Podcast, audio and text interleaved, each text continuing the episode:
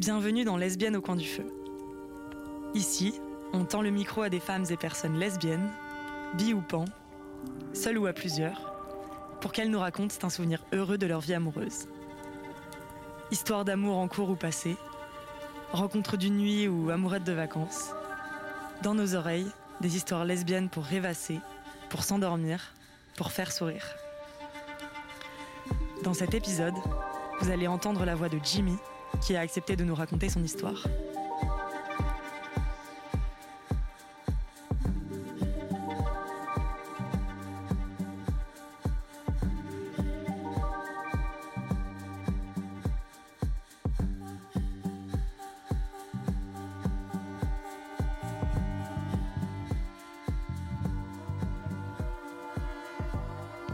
C'était en 2018.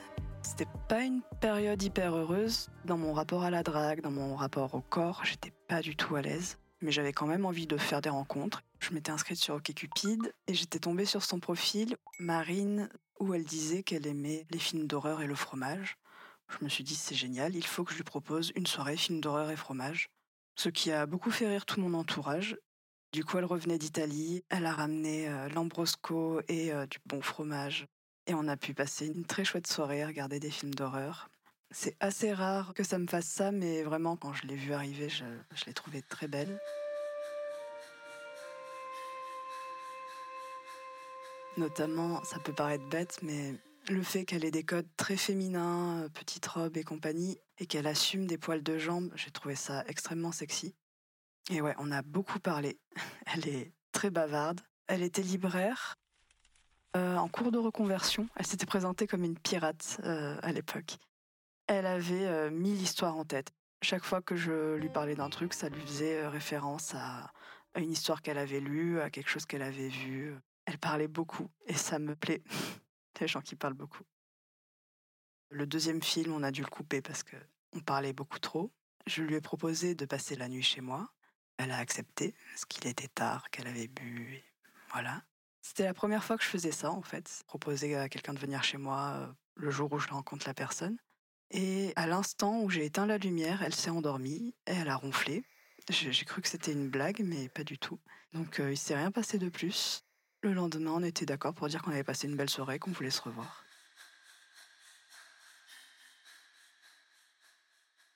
J'étais déjà au courant euh, en amont de la rencontre qu'elle avait euh, une compagne, Aurélie. Ça m'avait pas plus questionné que ça dans le sens où je cherchais plutôt quelqu'un avec qui faire du sexe concrètement. C'était ce qui me manquait à ce moment-là, le contact euh, peau à peau. euh. Je me sentais pas seule. J'ai des amitiés riches, mais euh, voilà, je cherchais quelqu'un euh, avec qui faire du sexe et partager de la tendresse. Donc j'avais pas forcément besoin que ce soit quelqu'un de célibataire. J'avais jamais eu de relation polie. moi, j'avais envie de continuer à- de la découvrir. Ça semblait réciproque. Marine m'a invité chez elle et Aurélie était là. L'idée, c'était qu'Aurélie devait partir euh, au bout d'une heure parce qu'elle avait répétition, elle fait de la musique. C'était une entrevue assez cadrée de on va passer une heure ensemble, comme ça, si on s'aime pas, euh, on n'est pas obligé de rester ensemble. J'ai vraiment pas eu un bon a priori. Aurélie posait beaucoup de questions intrusives. Je sentais qu'elle essayait de jouer avec moi, mais qu'il y avait un, un truc qui se faisait pas. Il y avait une complicité qui n'était pas là et qui manquait pour euh, jouer à ce genre de jeu. Donc il y avait un raté, ouais, vraiment, sur la première rencontre. En apprenant à la découvrir un peu plus, j'ai compris que c'est comme ça qu'elle faisait connaissance avec les gens. Et j'ai fini par y voir quelque chose de touchant et de très maladroit, en fait, finalement. Même si, euh, justement, en le faisant, elle paraît très affirmée, au contraire, c'est totalement maladroit. Typiquement, ce qui pouvait se passer, c'est euh, Marine m'invite à passer la soirée, la nuit et le brunch chez elle, et Aurélie euh, débarque à 11h du matin avec les croissants et, le saumon et de quoi bruncher. Voilà, c'était ce genre de dynamique. euh.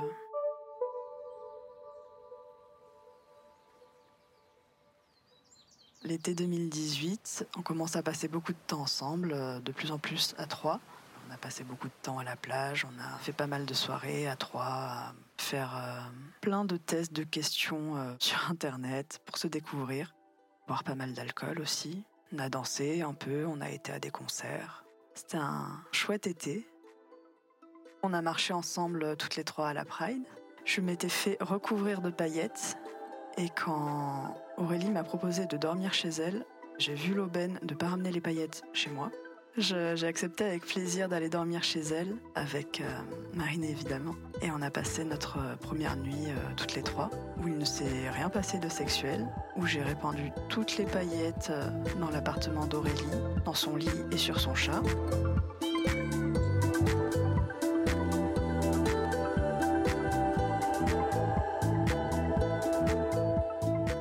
Elles ne se définissent pas grosses, ni l'une ni l'autre pour moi, c'est quelque chose euh, d'important. J'ai eu des moqueries depuis l'enfance euh, sur mon poids et euh, le fait de m'affirmer grosse, je suis vraiment dans cette dynamique de réappropriation de l'insulte qui n'est pas une insulte, c'est un qualificatif.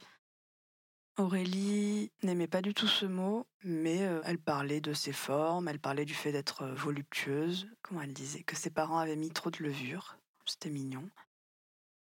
Marine, c'était plus délicat parce qu'elle avait pris du poids récemment et elle était un peu en conflit avec ça. Son image qui venait de changer et ça se comprend. Mais euh, quoi qu'il en soit, moi je suis grosse, elles ont des formes. Et ouais, du coup, dormir à trois dans un lit, euh, même un lit queen size, c'est compliqué. Donc ouais, la première nuit à trois, il y a eu des crampes. On n'a pas bien dormi, mais ça reste une belle nuit où on s'est fait des câlins, quoi.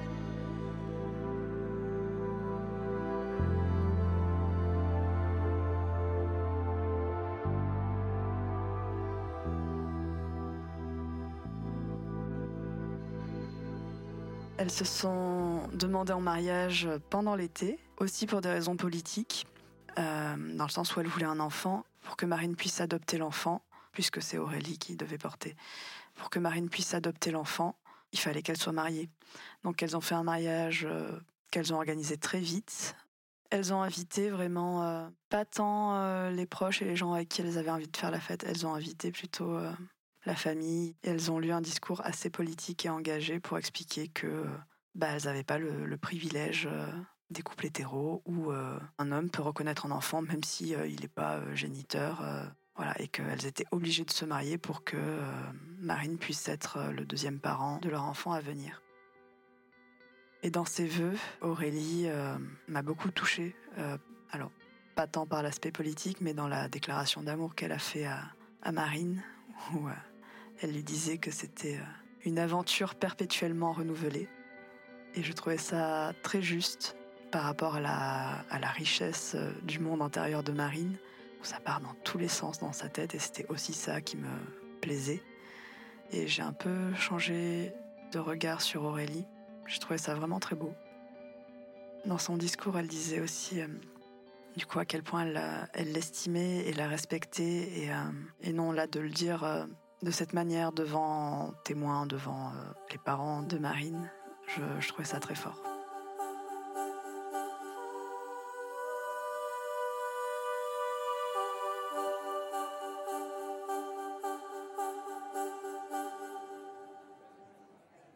C'était assez drôle parce que je les connaissais depuis deux mois et demi. Bon, leurs amis, euh, j'étais out avec eux. Leurs amis savaient qui j'étais.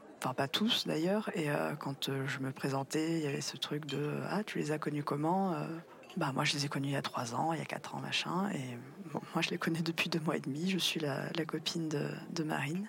Ah. Elles se sont mariées, on a mangé un bout de fromage et on est parti.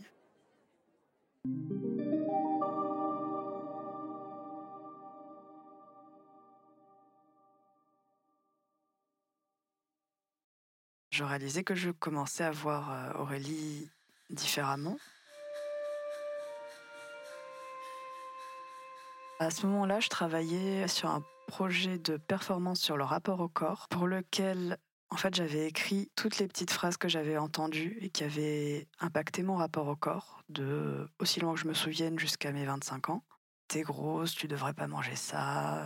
Mais c'était huit minutes euh, qui allaient de la petite injonction, la petite réflexion euh, à base de oh là là, j'ai mangé comme une grosse à euh, j'ai honte d'être ton père ou, ou tu vas mourir à 20 ans ou, ou toutes les suggestions de régime qu'on a pu me faire. Et l'idée, c'était que ce texte soit récité par plusieurs voix, enfin de faire un montage audio de plusieurs voix. C'était un gros travail.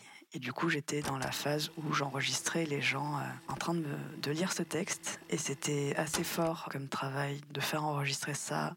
Alors, je l'ai fait enregistrer à la fois à des inconnus, à la fois à des proches et à des militants, à une vingtaine de personnes au total. Et c'était aussi euh, une part intéressante du travail, dans le sens où ils se rendaient compte que, mince, j'ai dit ça.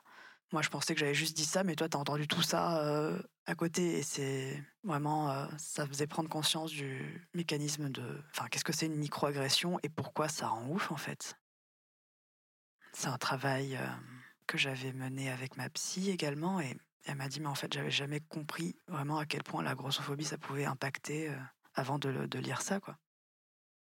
Et euh, forcément, ça a créé un lien. Quand Aurélie l'a lu, elle s'est retrouvée dans beaucoup de, de, ces petites phrases, beaucoup de ces injonctions, et on, a pu en, discuter assez longuement. Du coup, on a enregistré ça, on a mangé un bout ensemble, on a bien discuté, ça nous a pas mal rapprochés. Elle est partie poser, euh, je sais plus, euh, elle est partie poser les couverts euh, dans le lave-vaisselle, quelque chose comme ça. Et elle a buté sur une des planches de son plancher. Elle m'a dit, je sais pas quoi faire pour, pour caler ce machin. Je lui ai donné une astuce, puisque je bricole un peu. Et euh, visiblement, ça lui a, ça, ouais, ça lui a beaucoup plu. Le côté bricolage, le côté je résous tes problèmes de manière euh, très pragmatique. Et puis, euh, ce qu'il y a derrière, l'habileté manuelle. Et elle est venue m'embrasser à ce moment-là. Elle mesurait bien, en fait, à quel point c'était une période compliquée pour moi dans mon rapport au corps, dans le rapport à la séduction, au corps de l'autre. Elle a vraiment pris le temps euh, de est-ce que tu veux qu'on s'embrasse, est-ce que tu es à l'aise, quelle position, machin. Et, et c'était très tendre. Je pense qu'on a passé une bonne heure à juste s'embrasser euh, sur son canapé. Enfin, c'était, ça m'a fait beaucoup de bien et j'avais vraiment besoin de ça. Puis euh, on a fini par aller dans sa chambre et ça s'est bien passé. C'était une belle nuit, une nuit courte, mais une belle nuit. Et euh, on s'est revus quelques fois avec Aurélie. Ça, ça, me faisait beaucoup de bien.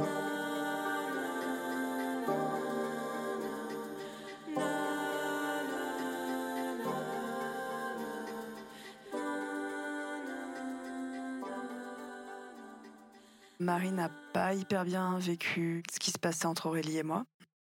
Du coup, euh, Marine et moi, on a rompu. Et dans la foulée, euh, on n'avait pas défini qu'on était ensemble avec Aurélie, mais on a arrêté de se voir à deux. On a essayé de conserver un rapport amical avec euh, Marine. Je suis venue pour son anniversaire. Elles sont venues aussi voir la, performance pour laquelle euh, Aurélie avait prêté sa voix. Et c'était important pour moi qu'elles viennent à, ce moment-là qui était très fort, très intense. Le surlendemain, je partais pour un mois à Auxerre euh, pour travailler. Et ça a fait une, une coupure euh, dans la relation. Je pense que qu'on en avait besoin, surtout avec euh, Marine. Avec Aurélie, on a continué d'échanger pas mal. Au moment où je suis partie, en fait, Aurélie était enceinte et euh, la grossesse n'a pas été évolutive, donc elle a dû avorter. Et je l'ai beaucoup soutenue en fait par par message, enfin autant qu'on peut soutenir quelqu'un dans ces moments-là par SMS. Donc je reviens. La première chose que je fais, c'est revoir Aurélie. On passe Noël ensemble, toutes les trois. On a commencé à 11h au Mimosa et on a fini à 23h, un peu bourré. Mais ouais, elle m'avait fait des cadeaux sous le sapin, euh, comme quand on est enfant. Enfin, truc très mignon. Ça faisait longtemps que j'avais pas eu ça. C'était chouette. Moi, j'avais dû ramener des escargots, moi, d'Auxerre. Quelques bouteilles. Du coup, on a passé la journée de Noël ensemble. C'était chouette. Ça a été un peu compliqué avec euh, Marine de retomber un peu sur nos pattes, de savoir dans quel type de rapport on était. On a eu des grandes discussions là-dessus, puis on a réussi à repartir sur un rapport beaucoup plus apaisé. On a pu démarrer quelque chose d'un peu plus concret avec euh, Aurélie. Et quelques mois plus tard, Marine qui finalement me fait du rentre-dedans, euh, sortie de nulle part. De ce qu'elle m'a expliqué, le fait de plus avoir de pression, d'être dans un rapport amical, ben, ça l'avait détendu et ça a pu se passer de manière beaucoup plus fluide. Ça faisait sept mois que j'avais rencontré Marine, six que j'avais rencontré euh, Aurélie. Et voilà, ça y est, on se, on se définissait en couple après euh, une rupture et, et un raccommodage.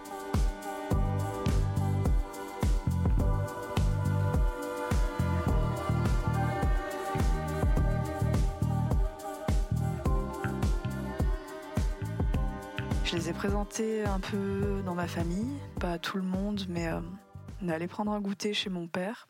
Et euh, elle m'avait dit non, mais on va pas te laisser y aller toute seule. Et effectivement, je n'étais pas enchantée parce que mon père est raciste, euh, sexiste, homophobe et compagnie. Et ouais, ça m'avait fait du bien de les avoir à mes côtés.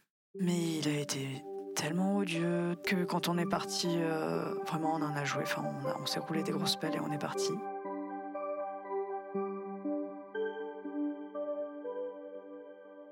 Et ce soir-là, du coup, on était allé aussi euh, repas de famille avec les grands-parents, l'oncle, la tante et la cousine.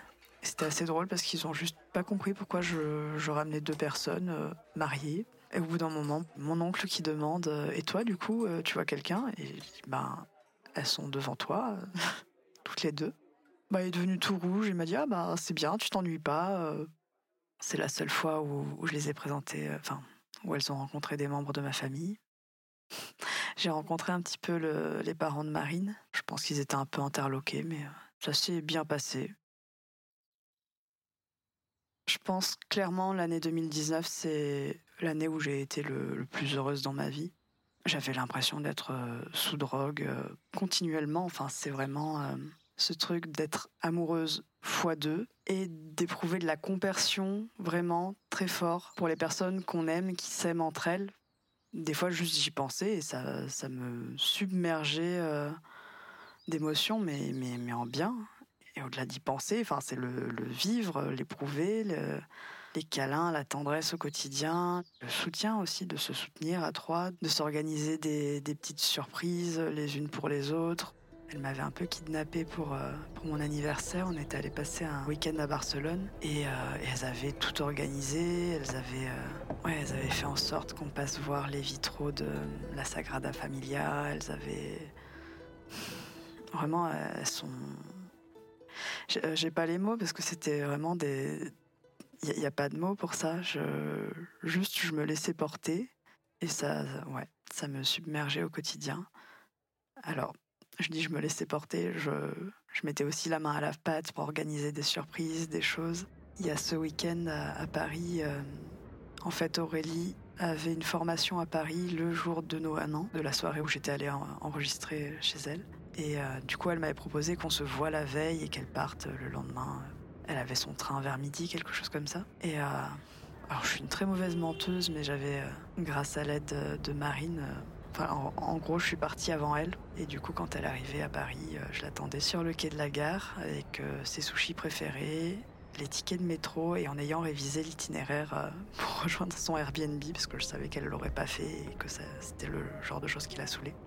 Ouais, c'était un, très beau moment aussi. On a pu profiter de ce week-end à Paris euh, à deux, passer notre temps à envoyer des, des petits messages à, à Marine qui était restée à Montpellier ça valait le coup enfin de, de voir sa tête en descendant du train et c'était drôle je crois qu'elle avait pas compris qu'elle avait quitté Montpellier c'est des moments euh, que je chéris vraiment très fort qui me sont précieux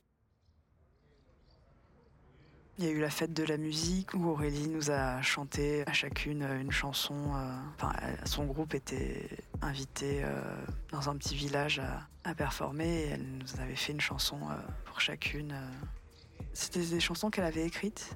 Celles me concernant étaient euh, aussi sur le rapport au corps et comment euh, on apprend à s'accepter, à s'aimer, euh, le rôle de l'amour de l'autre là-dedans. Et, celle de, Marine était évoquait plein de choses et notamment le fait qu'elle arrêtait pas de parler.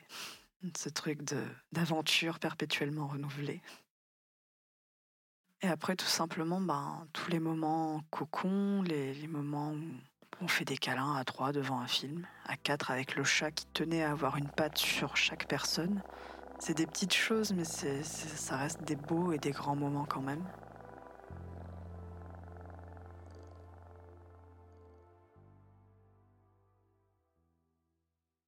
On a rompu suite au confinement. On a été confinés à trois dans un appartement fait pour deux. Euh, moi, c'est un moment où je commençais à travailler dans le centre Covid pour personnes sans domicile et c'était très fatigant. Je dormais très mal, c'était euh, très anxiogène. Et euh, ça faisait un petit moment qu'on avait des problèmes de communication. Et là, du coup, on se retrouvait coincés ensemble. Et moi, j'avais besoin d'espace. Et on était confinés, donc il n'y avait pas d'espace. Donc ça, a beaucoup entamé nos rapports, notre relation. Donc voilà, ça s'est arrêté au moment du déconfinement. Au début de la relation, elle m'avait expliqué qu'elle cherchait à avoir un enfant et la question commençait à se poser d'en avoir plusieurs. Et là, pour le coup, j'avais un peu de mal à, visualiser quelle serait ma place là-dedans. J'ai jamais souhaité être parent, mais être beau-parent ou être une espèce d'adulte référent qui ne serait pas parent dans la vie d'un enfant, ça ne me gênait pas. Par contre, je ne me voyais pas évoluer dans une fratrie de plusieurs enfants. C'était pas la vie que je voulais. Du coup, c'est sûr, la, fin était un peu moche, mais pour moi, c'est pas représentatif de toute l'histoire qu'on a pu vivre. Et ce que je choisis d'en garder, en fait, c'est ces moments où je me sentais euh, submergée d'amour, autant d'en recevoir que d'en ressentir. C'est ces moments-là que je veux garder. Et, euh, et, mine de rien, ça fait beaucoup réfléchir sur, euh, sur le rapport à la jalousie. C'était pas du tout prévu à la base, mais je me suis découverte réellement polyamoureuse dans le sens où ce truc-là de compersion, c'est un truc qui est très fort chez moi. Et autant j'ai pas le, besoin de séduire, d'avoir plusieurs relations en même temps, mais euh, c'est quelque chose que j'ai envie de revivre dans ma vie, de me réjouir du bonheur de mes partenaires, de les voir amoureuses d'autres personnes. Je considérais vraiment qu'il y avait quatre relations qui se jouent au même moment. Il y avait euh, celle entre Marine et Aurélie, celle entre Aurélie et moi, celle entre Marine et moi, et la relation de trouble, qui avait chacune des dynamiques différentes. Et ouais, ce que je retiens, c'est l'intensité. Toutes les deux, vraiment, c'était des piles électriques. Elles, euh, s'arrêtent jamais, jamais. Et j'ai adoré ça. Ça m'a un peu rendu accro, vraiment. Pour moi, c'était de la drogue. Et c'était beau, c'était fort, c'était tout le temps très fort. Et c'est ouais, ça que je retiens.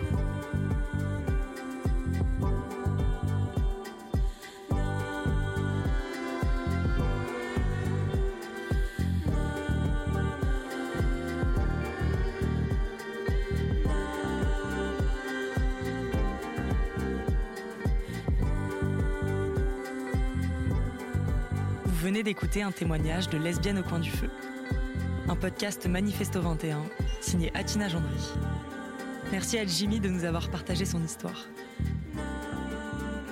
Jeanne Chocheras a assuré la réalisation, le sound design, la musique originale et le montage de cet épisode. Il a été produit par Soisic Pinault, avec Apolline Bazin à la distribution et promotion, et Coco Spina à la direction éditoriale. Merci aux médias hétéroclites ainsi qu'à ACAST pour la diffusion du podcast. On vous retrouve bientôt pour un nouveau témoignage. En attendant, si vous avez aimé cet épisode, n'hésitez pas à le noter et à le partager autour de vous.